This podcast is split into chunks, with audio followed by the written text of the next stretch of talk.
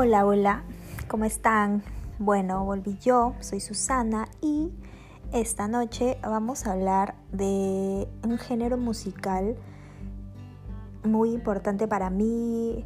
Eh, fue un género musical que me acompañó en mi adolescencia. Yo soy del 90, más o menos mi adolescencia la viví entre el 2000, 2010, que es cuando tenía entre 10 y y 20 años. ¿no? Toda mi adolescencia y juventud la viví en esta época en la que fui muy aficionada del rock.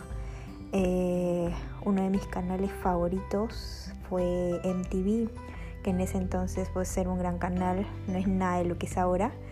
Este, y yo sé que muchos se van a sentir identificados con esto. Eh, justo hoy estaba haciendo un trabajo del instituto y, estábamos hablando con mi equipo de cuál género musical creía yo que marcó más una época y bueno, en lo personal para mí fue esta época, ¿no? El 2000 y 2010, una época en la que eh, crecí escuchando rock. Eh, una de mis primeras bandas y la más favorita de todas fue Linkin Park este, una bandaza que lamentablemente no pude, no pude escuchar cuando vinieron a Perú por una estupidez. En realidad tenía la entrada y la vendí pensando en que, en que iban a volver y, lamentablemente Chester Bennington, el vocalista, murió y, y obviamente ya no, ya no van a poder volver. Así que viviré con la, con la culpa de vender una entrada de una de mis mejores bandas por simplemente el hecho de que no tenía con quién regresarme del concierto ya que mi, novio estaba de viaje. O sea, el motivo más estúpido del mundo. En fin, este, pero para hablar más de la época, pues quién no se acuerda, ¿no? De, de los días más pedidos de MTV, este, donde nacían pues un montón de bandas y no solo bandas de, de, rock alternativo, sino bandas punk, pop punk como The Offspring, Blink 182, Sun 41, Simple Plan. Este, también estaba el new metal, ¿no? O sea, yo me creía metalera en ese entonces con, con, con Slipknot, con Korn, o sea, Korn era una bandaza para mí, era como que, ah, la emoción. Limp Bizkit, me encantaba Limp Bizkit, este, pero Linkin Park fue la banda que, de la que más me enamoré en ese entonces, vivía enamorada de, de Mike Shinoda, en realidad no tanto de Chester, me gustaba mucho Mike Shinoda, era, era fan.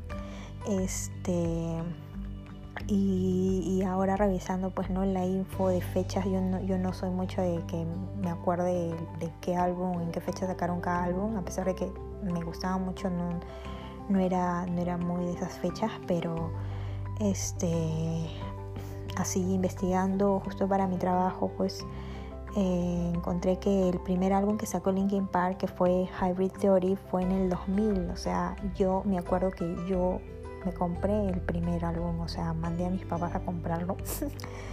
Y, o sea, y teniendo en cuenta eso pucha yo ahorita tenido 10 y 11 años y ya estaba en esa movida o sea era una chibolita.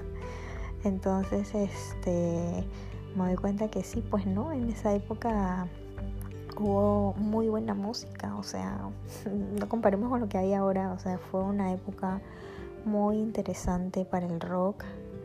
Este, y, investigando también encontré que la llaman la última década del rock, que es lo más triste, ¿no? Porque eso quiere decir que del 2010 hasta ahora casi una década y un año después, eh, el rock prácticamente ha decaído o está muerto casi porque ya no hay bandas actualmente que, saquen cara por el rock, ¿no? Hay actualmente muchas influencias de la música latina en el mundo, que no está mal, pero están más enfocadas en en reggaetón pop latin, este, pero ya no hay bandas de rock, ¿no? Eh, son nuevas épocas, como lo dicen todos, ya me siento vieja, pero igual un poco de pena, ¿no? O sea, no hay hasta ahora, al menos que yo sepa,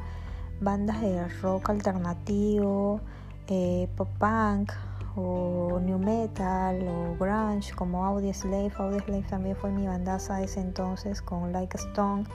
Mi canción, mi canción himno en el colegio cuando tenía que 12 años, 11 años, 12 años más o menos, porque lo recuerdo que recuerdo que cantaba con mis amigas del colegio en ese entonces esa canción y era lo máximo, ¿no? O sea, era lo máximo escuchar a Audioslave, escuchar a Linkin Park, era lo máximo quedarse escuchando todo el día este MTV.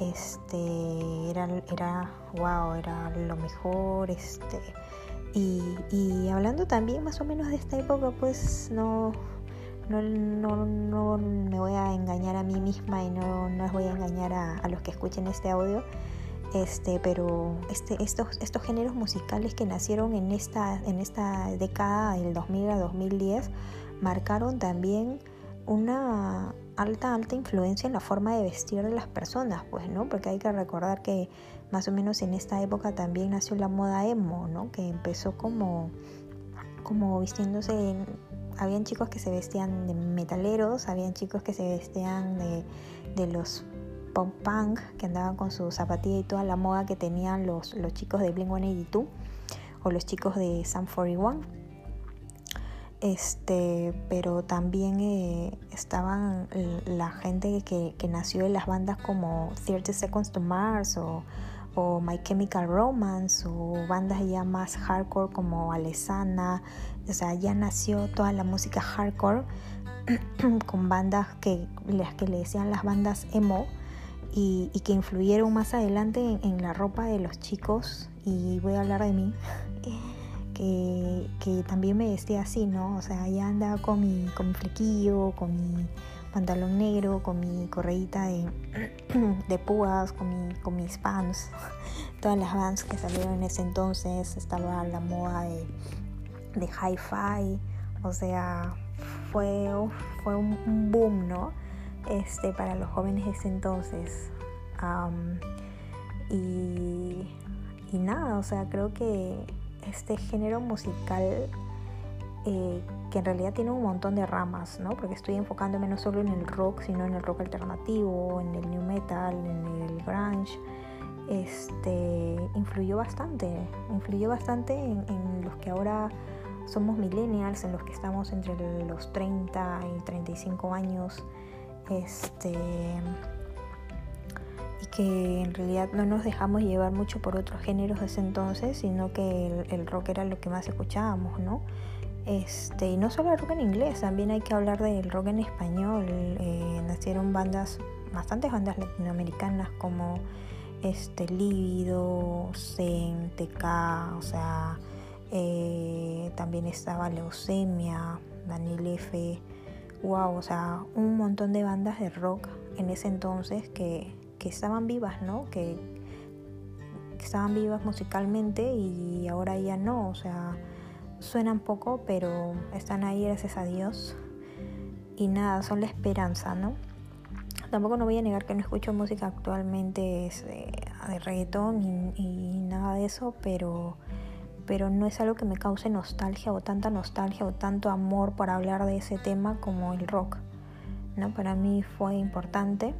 Aparte que, que mucha de esa música influyó en lo que ahora o en lo que nació después que fue el, indie rock, ¿no? El rock, el, el, rock independiente, o sea, nacieron de ahí un montón de bandas, un millón de bandas que existen en todo el mundo, de género musical independiente, como los Strokes, The Libertines, o sea, eh, un, montonazo de bandas.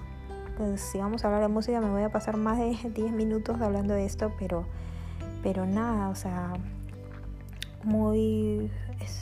la música creo que marca épocas, marca influencias y marca vidas en general, ¿no? Marca recuerdos, crea momentos, etc. Para mí esta música fue lo mejor y en realidad va a seguir siendo lo mejor para siempre, ¿no? Y nada, solo eso. Muchas gracias a todos por escucharme.